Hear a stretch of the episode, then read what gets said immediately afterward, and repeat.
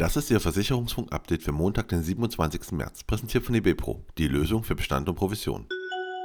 Allianz steigt bei ENBW Windpark ein. Allianz Capital Partners hat im Namen der Allianz-Gesellschaften in einem Konsortium mit Norges Bank Investment Management und AIP Management eine Vereinbarung zum Kauf von 49,9% am Offshore-Windpark He Dreiht vom deutschen Energieversorger ENBW unterzeichnet. Der Versicherer wird eine Beteiligung in Höhe von 16,6% am 960-Megawatt-Projekt erwerben. Maklergruppe GGW Hans-Georg Jensen als Berater tätig.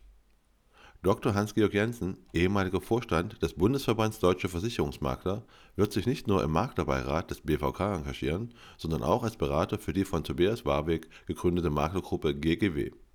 Das berichtet Pfefferminzia unter Berufung auf eine Unternehmensmeldung der Hamburger. Gemeinsame Geldanlage, wen kümmert's? 30% der Deutschen, die in einer Beziehung leben, geben an, dass sich ihre bessere Hälfte um ihre Finanzen kümmert. Das ergibt eine aktuelle YouGov-Umfrage im Auftrag der Postbank. Auffallend häufig delegieren Befragte mit minderjährigen Kindern ihre Geldgeschäfte. Hier sind es 42%, ohne Kinder nur 26%. Dabei spielt das Geschlecht kaum eine Rolle. 29% der Männer und 31% der Frauen überlassen ihrem Partner oder ihrer Partnerin, sich ums Geld zu sorgen. Straßenverkehrsunfälle im Januar 2023. 8% mehr Verletzte als im Vorjahresmonat. Im Januar 2023 sind in Deutschland knapp 23.000 Menschen bei Verkehrsunfällen verletzt worden. Wie das Statistische Bundesamt mitteilte, waren das 8% bzw. knapp 1.800 Personen mehr als im Vorjahresmonat. Die Zahl der Verkehrstoten stieg im Januar 2023 gegenüber 2022 um 11 Personen auf 158. Im Vergleich zum Januar 2020, dem letzten Januar vor der Corona-Pandemie, gab es 47 Verkehrstote und rund 2900 Verletzte weniger. AfW unterstützt Initiative zur Förderung der finanziellen Bildung.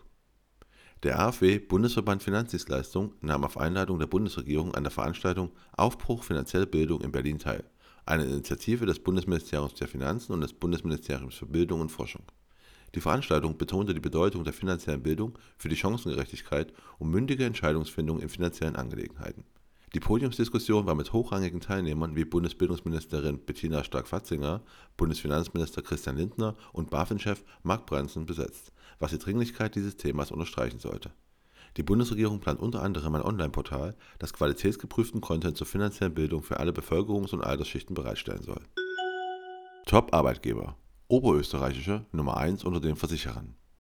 Bereits zum siebten Mal in Folge wurde die Oberösterreichische zum Top-Arbeitgeber Österreich gekürt.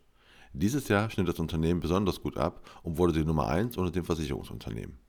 Ermittelt wurde das anhand von mehr als 200.000 Bewertungen vom Marktforschungsinstitut Statista und dem Wirtschaftsmagazin Trend. Und das war Ihr Versicherungsfunk-Update für Montag, den 27. März, präsentiert von eBepro, die Lösung für Bestand und Provision.